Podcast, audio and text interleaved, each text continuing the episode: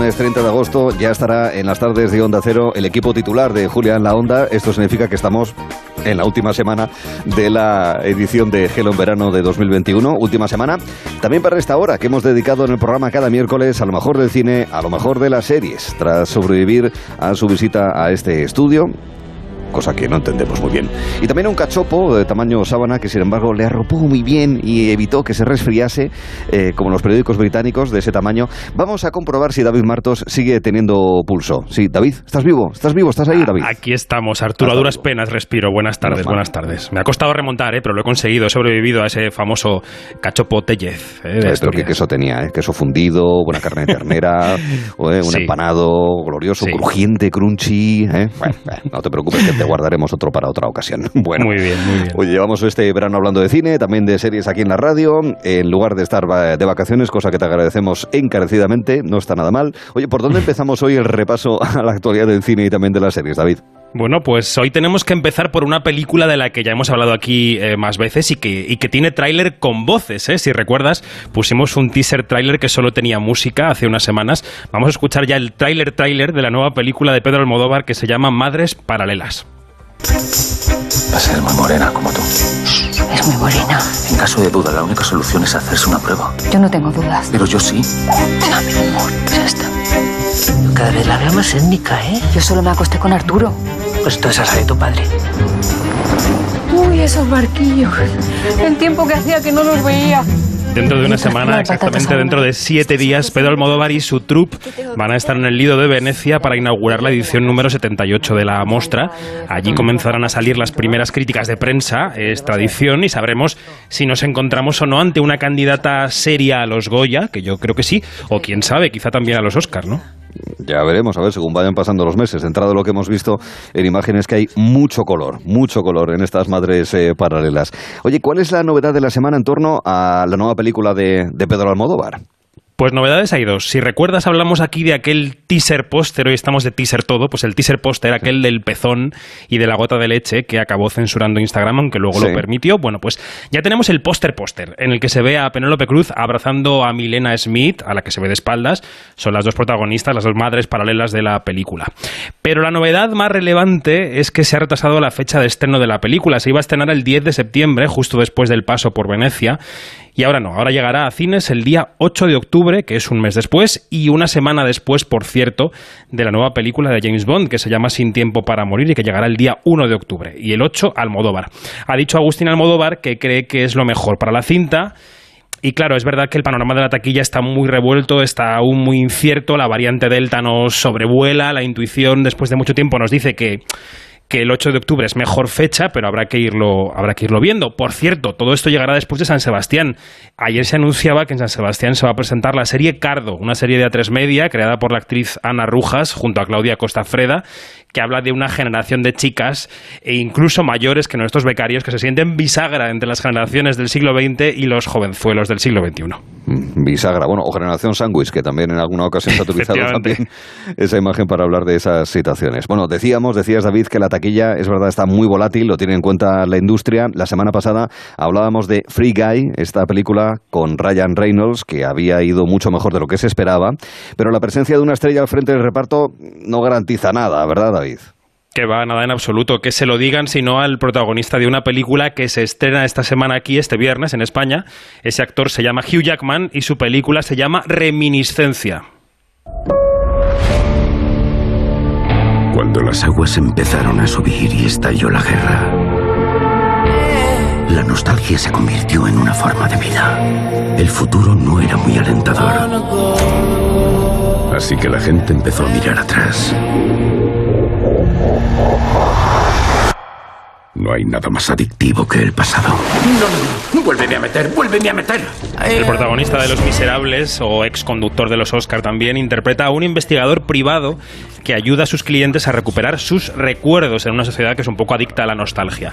Es una cinta de ciencia ficción que, como decimos, llega a España el viernes y que en Estados Unidos, Arturo, se ha estrenado con una taquilla raquítica de 2 millones de dólares. que puede parecer mucho dinero, pero no lo es. Y eso que la película estaba en más de 3.000 pantallas. Es uno de los peores estrenos de la historia. Hay análisis en la prensa americana para todos los gustos. Uno dice que la taquilla para los títulos de gente, digamos, un poco mayor que los que van a ver a los superhéroes, pues aún va a tardar en recuperarse por el coronavirus. Yo añadiría que el título reminiscencia muy comercial, muy comercial, como que no es. Sí, comparto, comparto criterios y si no te importa, sí señor. Oye, en las antípodas de estas taquillas bajas y raquíticas siempre está Marvel. Son garantía, hagan lo que hagan, los superhéroes de esta franquicia casi, casi siempre consiguen cosechar buenos resultados. ¿Qué ha pasado esta semana entonces con el tráiler de la nueva película de Spider-Man? pues ha pasado de todo. El domingo por la noche, todos los tuiteros y las tuiteras que sigan habitualmente cuentas de cine, pues verían cómo Spider-Man se convertía en trending topic y todo el mundo pensaba, ¿qué ha pasado? ¿Qué ha pasado? Un domingo por la noche, qué raro. Bueno, pues resulta que se había filtrado el tráiler de la nueva película de Spider-Man, que se llama Spider-Man No Way Home, o sea, que no camino a casa no hay ninguno. Y que tiene previsto esta película el estreno para el próximo mes de diciembre.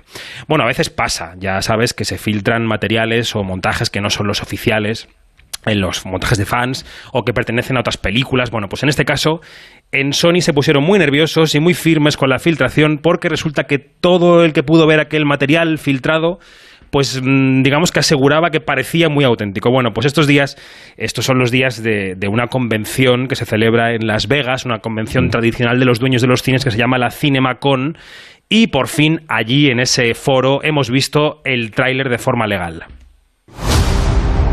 Cuando Misterio reveló mi identidad, toda mi vida se fue al traste.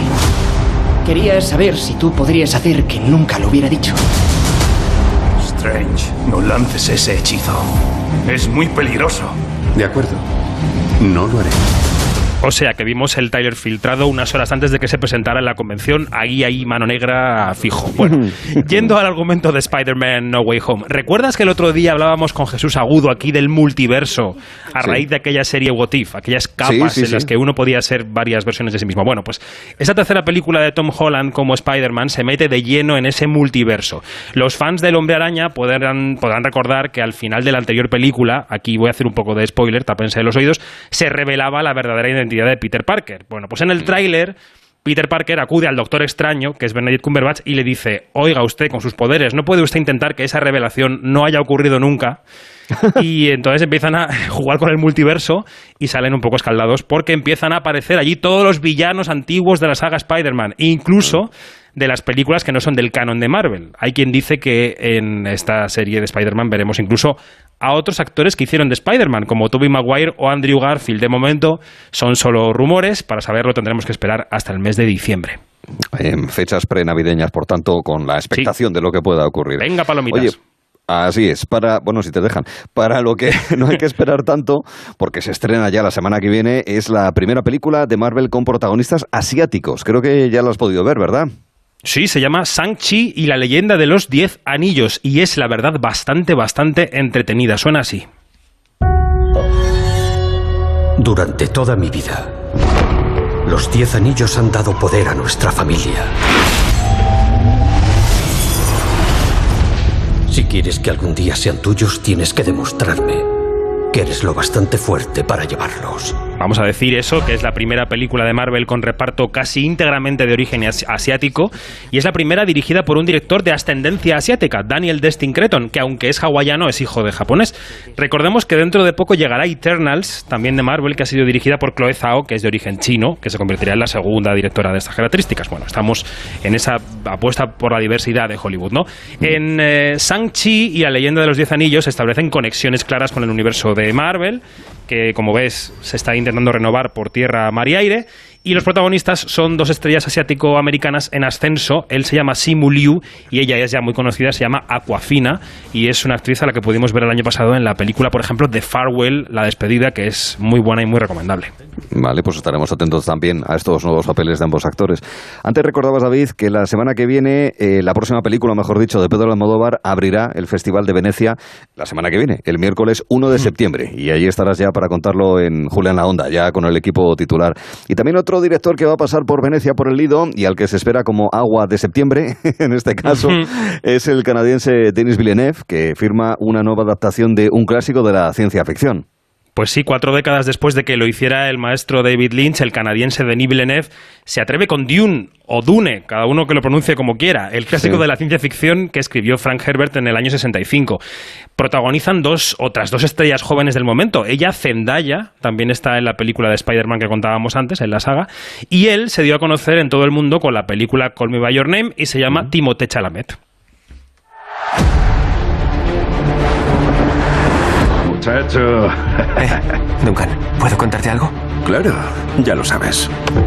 En mis sueños siempre aparece una chica de Arrakis. No sé lo que significa. Los sueños cuentan buenas historias, pero lo que importa pasa cuando no dormimos. Mírate, ¿estás más fuerte? ¿En serio? No. Mm, es una película que llega un año después de lo que debería y que se va a estrenar a la vez en Estados Unidos, en cines y en otro país que es HBO Max. Sí, y este pequeño detalle, eh, que no es pequeño, esto es irónico, tiene al director fumando en pipa desde el año pasado. Dune tendría que haber sido uno de los estrenazos del otoño de 2020 si no hubiera habido pandemia, pero claro, como no somos el doctor extraño, el tiempo es el que es y las pandemias son las que son, las que llegan. Así que eso, en España, donde todavía no tenemos HBO Max, la película va a ir solo a cines el 17 de septiembre, si es que nada cambia. Pero en Estados Unidos habrá estreno híbrido y Denis Villeneuve, que es el director de La Llegada, de Prisioneros, de Enemy, pues está que se lo llevan los demonios. Ya está dando entrevistas de promoción, ha dicho que pretende incluir en sus futuros contratos una cláusula para que ninguna de sus películas se estrene directamente en plataformas. Y por cierto, ha dicho que apoya completamente a Scarlett Johansson en su demanda contra Disney Plus que ya hemos contado aquí. Tenemos un panorama precioso de. Sí, sí, con el tema este de los estrenos de cómo se hace. Sí, sí, sí, sí, sí, señor. Ha atravesado de alguna manera buena parte de las conversaciones porque forma parte, obviamente, de la industria del audiovisual. Bueno, pues repasadas esas historias que son de la semana, vamos, como siempre, a buscar la opinión de un experto en series para que nos recomiende algún título. Esta vez nos fijamos en una serie que se estrena el próximo martes 31 de agosto, llegará a Disney Plus y se llama Solo Asesinatos en el Edificio. Una historia de misterio va mostrando sus capas una tras otra como una cebolla. Los secretos son lo más divertido. A veces resulta más fácil averiguar los secretos de otro que afrontar los propios.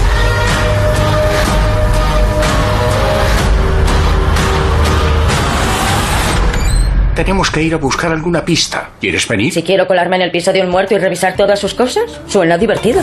Es una serie producida y protagonizada por el cómico Steve Martin, que juega con una idea que ya hemos visto en otras series, en otras películas, un edificio de Nueva York en el que se produce un crimen. Sí, nos suena un poco. Pero para analizar esta serie contamos de nuevo con nuestro compañero de series y más en el español, con Daniel Martínez Mantilla. Hombre, Daniel, ¿qué tal estás? Buenas tardes. Hola Arturo, eh, pues encantado de, de, escucharos hablar de la, de la actividad, eh, actualidad cultural que está dando bastante que comentar bueno, últimamente. Tenemos un verano que para qué. Sí, señor. Sí, sí, y además Nutrido. el otoño que se viene es todavía más, más complicado porque los primeros meses del año se ha notado tanto en cine como en streaming que um, había menos estrenos por culpa del coronavirus porque se pararon muchos rodajes, pero ya en octubre eh, va a empezar la cosa muy fuerte y en septiembre también hay sí. un montón de, de películas y de y de series por ver. Sí, sí. Se pararon tantas cosas que parece que estos eh, próximos cuatro meses nos van a parecer como un año. 12 meses comprimidos en un, en un cuatrimestre. Bueno, estamos hablando de solo asesinatos en el edificio y vamos a empezar el comentario sobre esta serie, Dani. Pues eso, indicando que nos suena a otras cosas que hemos visto también en Nueva York a través de la pantalla, obviamente, no allí. Porque ¿cuánto dirías tú que bebe esta serie, por ejemplo, de la mítica misterioso asesinato en Manhattan del gran Woody Allen, Daniel? Pues eh, tiene un aire totalmente de esa aventura que protagonizaban eh, Diane Keaton y Woody Allen. Yo echaría, echaba de menos un poco de esa mala leche que tenía esa película maravillosa de los años 90, donde decían esa famosa frase de cada vez que escucho a Wagner me dan ganas de invadir eh, Polonia. Pero es una comedia que me parece que tiene un recorrido interesante. Yo he visto los tres primeros episodios y por ahora estoy bastante a favor, porque es cierto que ese crimen neoyorquino ya lo hemos visto antes, pero hay una patina extra en esta serie que es que aborda la obsesión reciente que hay en la cultura occidental por los true crime, por los podcasts de true crime donde se, explotan, se abordan misteriosos crímenes y de repente estos personajes que lo único que tienen en común es precisamente esa fascinación por los asesinatos, eh, tienen la oportunidad de investigar uno.